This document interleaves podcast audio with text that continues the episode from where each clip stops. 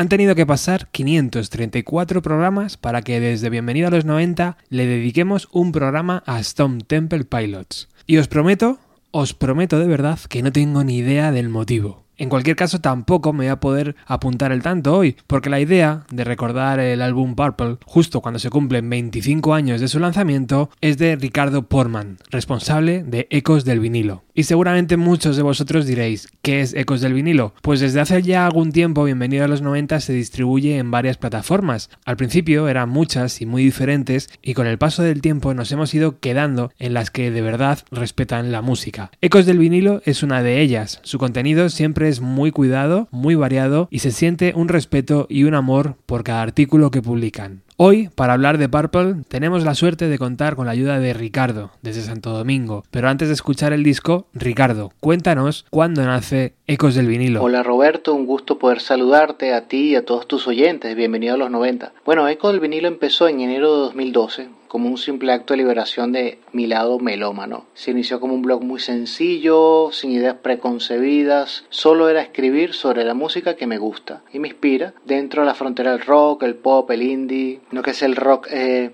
alternativo de los 90, el rock clásico de los 60. Con el propio nombre de, de Echo el vinilo le quise hacer mi homenaje a mi canción preferida de Pink Floyd, Echos, del disco medley, como el formato que considero sigue siendo el ideal, que es el vinilo. La mayoría de los grandes clásicos de la música del último siglo se grabaron originalmente para ser escuchados en un disco de pasta y eso le confiere ese aura tan especial de objeto de culto en muchos sentidos. Muchos me han preguntado de dónde es Ecos del vinilo. Eh, aunque estamos radicados en Santo Domingo, República Dominicana, esencialmente es una web española porque yo soy murciano de la Unión y nuestros colaboradores están en España y gran parte de nuestro contenido pues tiene que ver con la escena indie, rock, pop de España, aunque no es una limitante la geografía, porque escribimos sobre artistas anglosajones, latinoamericanos también, de todas épocas. El crecimiento de Eco vinilo realmente ha, ido de la mano con esta onda expansiva de los últimos años del indie rock en España. Eh, el crecimiento de bandas como Viva Suecia, Rufus the Firefly, han ido un poquito como que en paralelo con el crecimiento de Ecos, ellos han ido creciendo, nosotros también. Te nombro esas dos bandas por ser como que las más emblemáticas, con las que hemos tenido pues algún tipo de paralelismo en crecimiento y por supuesto esto es lo que nos ha identificado. Está en relación con esa escena en particular,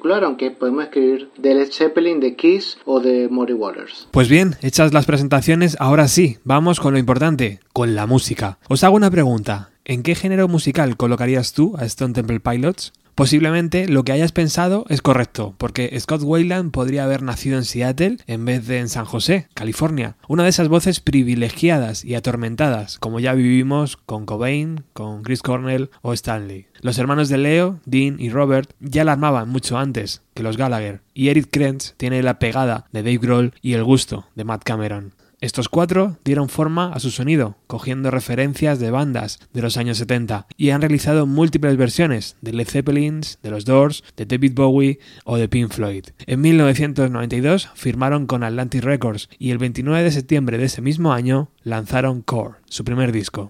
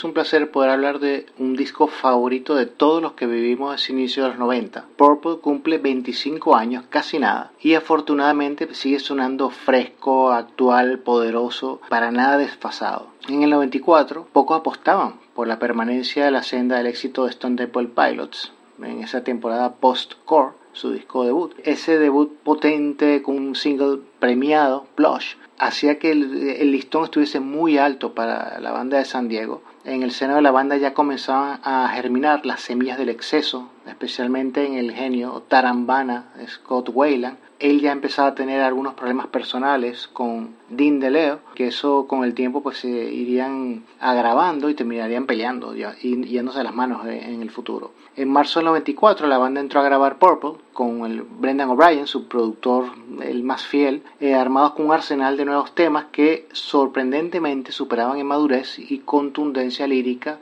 a Core. Ellos habían evolucionado como instrumentistas, especialmente Dean DeLeo en las guitarras. Los matices aportados por el, por el hermano mayor de los DeLeo fueron los que definieron el carácter de muchas de sus canciones. En Purple podemos observar el último resquicio de la banda primigenia, que era Mighty Joe John, al utilizar parte de la letra del demo original Spanish Flies en el nuevo tema, Long Fly. El grupo decidió expandir sus fronteras de estilo al incluir elementos psicodélicos en Army Ants Launch Fly, pseudo country en Interstate Love Song, ragtime en Being Empty, mid-tempos grunge en Kitchenware y Candy Bars y hasta rock clásico en Vaseline. Para los que los tildaban de banda limitada, pues nada, una sinfonía de estilos, porque ellos fueron premiados en algún momento como la peor banda del mundo y yo creo que este disco vino para callar muchas bocas. Purple fue puesto a la venta el 7 de junio de 1994 y llegó directo al número 1 pues, donde se mantuvo tres semanas. Interstate Love Song fue un bombazo a todo nivel, convirtiéndose en el tema bandera de los Stone Temple Pilots junto con Plush. Eh, lo que siguió esto fue pues, la confirmación de la validez musical de los Stone Temple Pilots. No, ellos no iban a ser unos One Hit Wonders, así como el principio del largo final de la banda, porque ya Scott Wayland estaba montado en su dragón particular, como el niño chino de la portada, y esto se vio reflejado en los trabajos posteriores a Purple, ya en Tiny Music, que es el disco que le seguía Purple, ya eh, la banda se tiró por otros derroteros mucho más psicodélicos, más oníricos, que quizás era un reflejo de, todo lo que estaba entrando en los organismos de los músicos de, de la banda, pero especialmente de Wayland.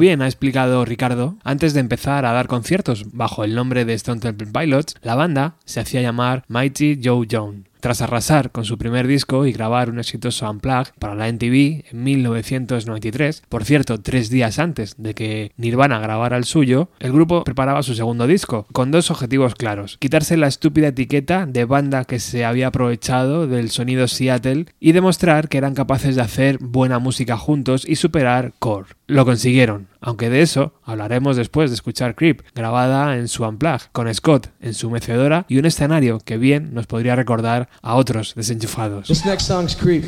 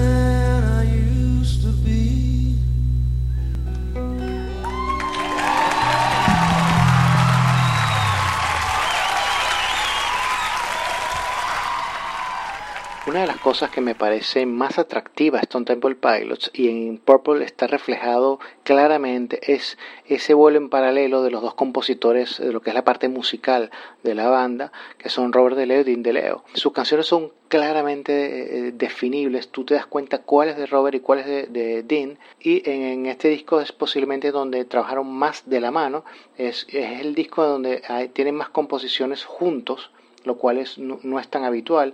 Still Remains, Silver Gun Superman y Meatplow, Vaseline, que es de la banda entera, pues ya los, vemos los dos juntos compartiendo pluma. Ya en el resto de los discos es muy normal que Robert eh, hiciera música por un lado, Dean por otro, cada uno mm, muy definible, pero por ejemplo en Inter Tale of Song vemos cómo Robert mm, sacaba esas influencias del folk, un poquito hasta del country, y él lo explicaba en un video en YouTube, cómo él creó la parte musical de Interstellar of Sun.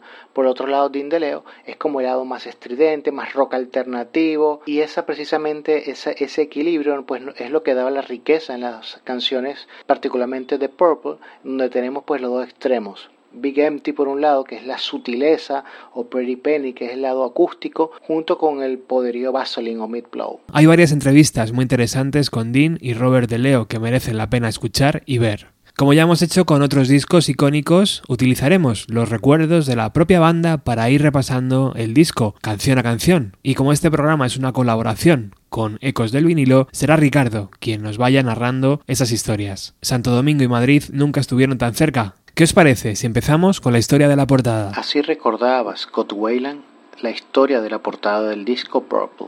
Fue en el apartamento de mi amigo Rich Conklin que una mujer comprensiva me escuchó quejarme de que estaba sufriendo una enfermedad que no podía nombrar. Ella, una veterana de las guerras, simplemente dijo, Oh cariño, estás muy enfermo. Así que salí de la fiesta a toda prisa y conduje al centro. Ahí es donde anoté un paquete con un diseño intrigante un bebé sonriente que montaba un dragón a través de las nubes, mientras un grupo de mujeres angelicales miraban con asombro. El paquete contenía China White. El diseño se convirtió en la portada de Purple. Esta fue la primera y última vez que encontré droga blanca en Los Ángeles. La heroína siempre fue el quitrán negro de México. Cuando el disco quedó terminado, un periodista musical me preguntó, ¿por qué lo llamaste Purple? Porque suena púrpura, le dije. Además, esa es una pregunta estúpida. ¿por qué tu revista se llama Spin?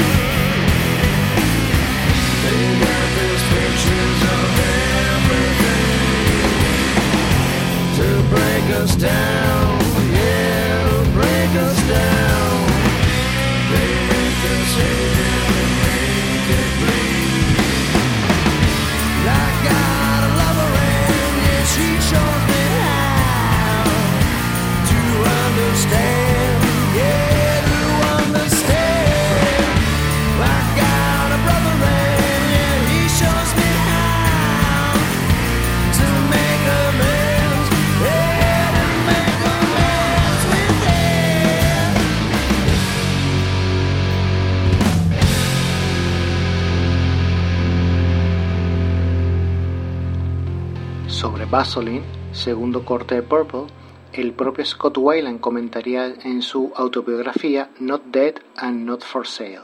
La letra trata sobre cuando estás a punto de ser atrapado en la misma situación una y otra vez. Se trata de mí convirtiéndome en un adicto. Es sobre mentir a Janina y mentir a la banda sobre mi adicción a la heroína. Vaseline es sobre sentirse como un insecto debajo de un lente de aumento.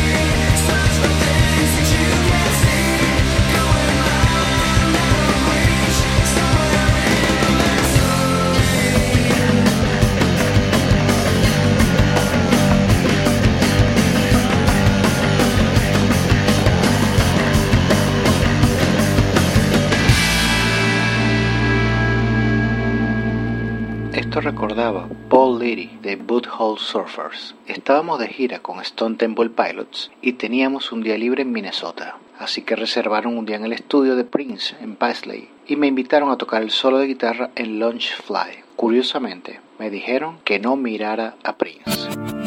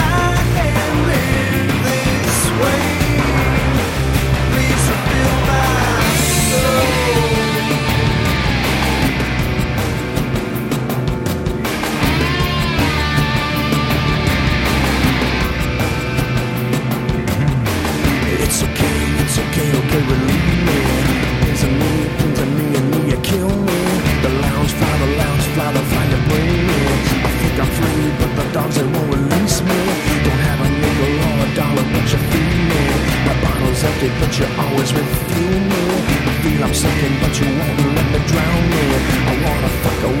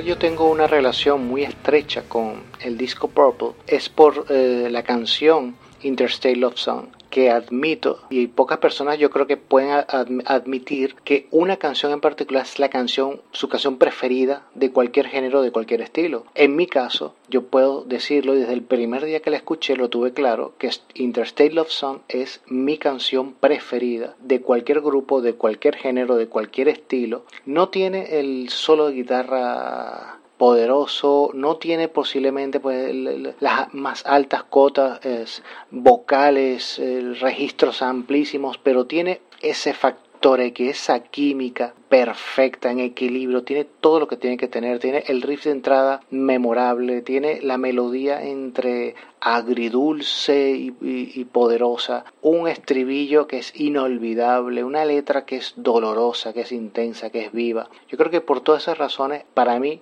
es mi canción preferida, la canción de mi vida es Interstate Love Song y eso arrastra mi, mi, mi gusto por el resto también de, de Purple.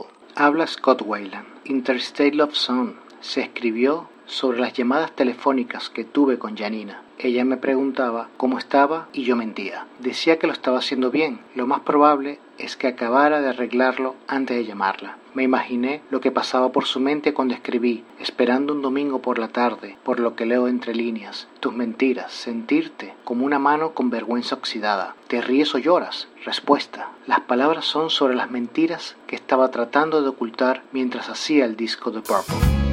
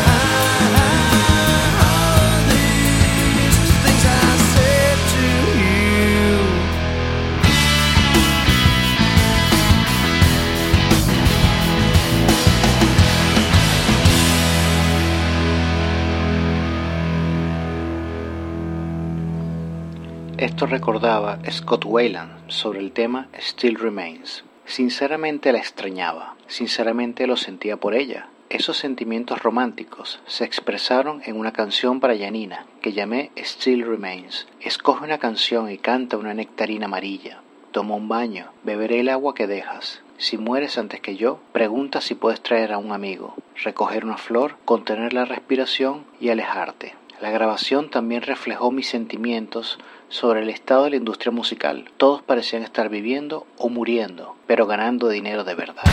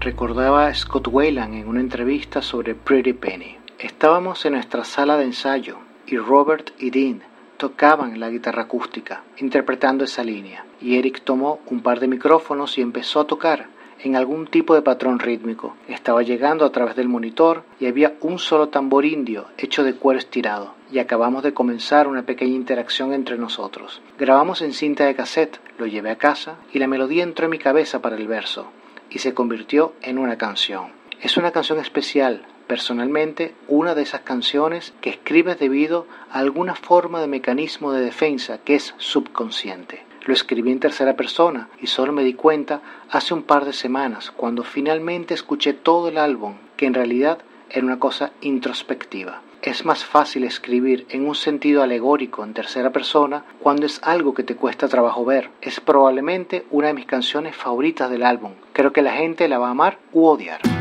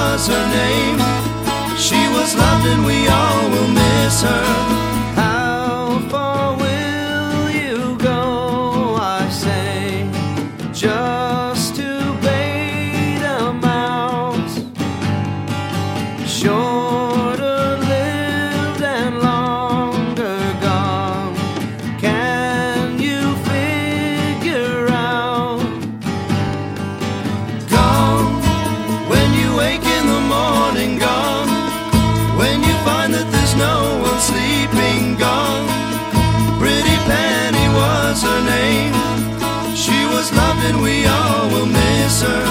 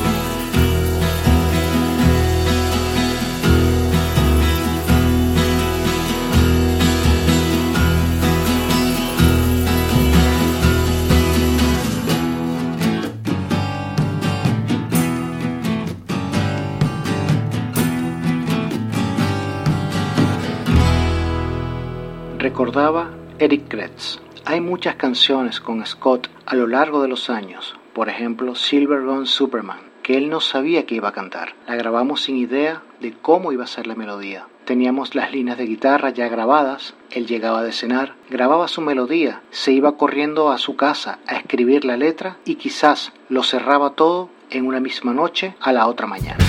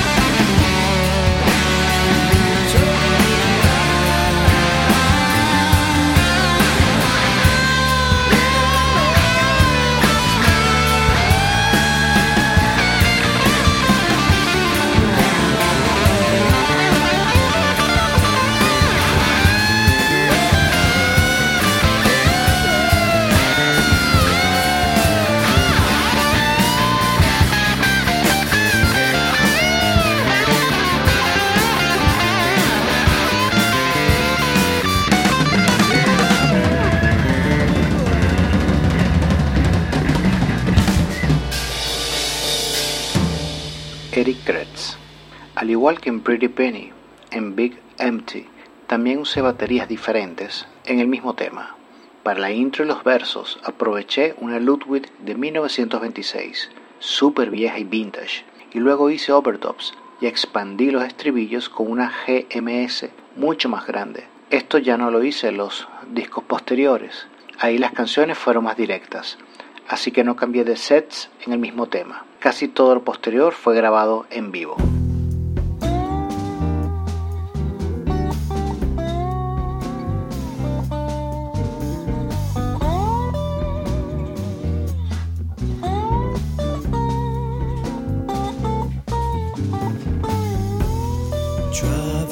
sister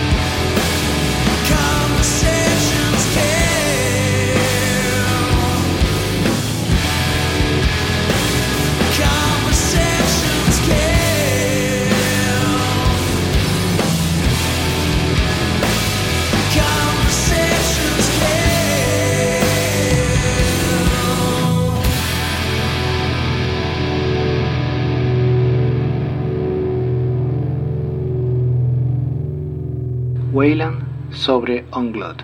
Onglot toca el mismo tema que Vaseline.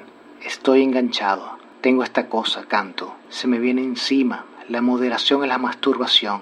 Esta confusión es mi ilusión. Todas estas cosas me enferman. Me enferman. Siempre me confunden.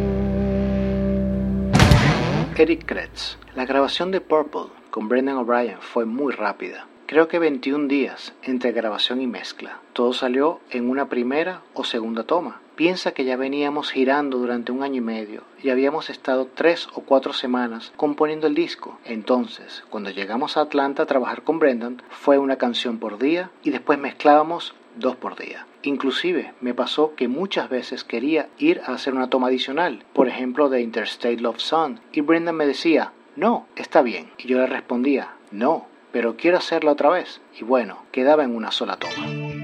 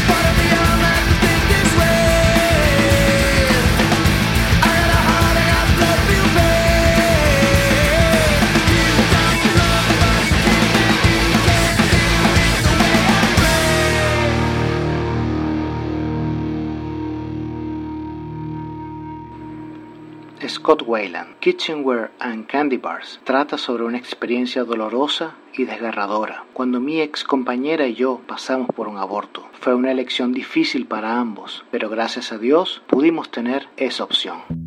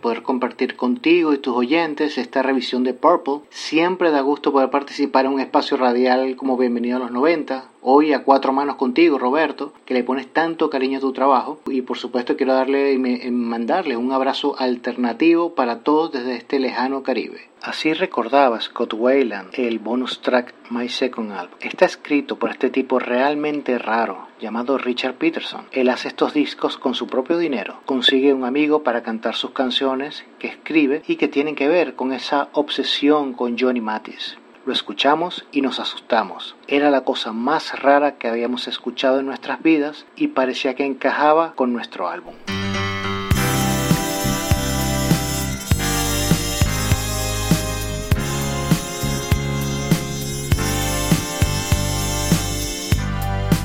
The second album, 12 precious melodies worth listening Hope you enjoy them like if it's sung to me.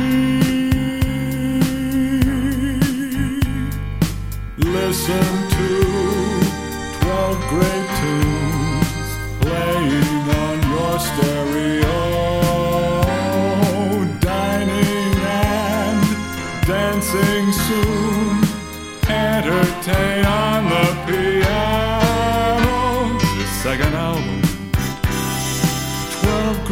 Gracious melodies to listen.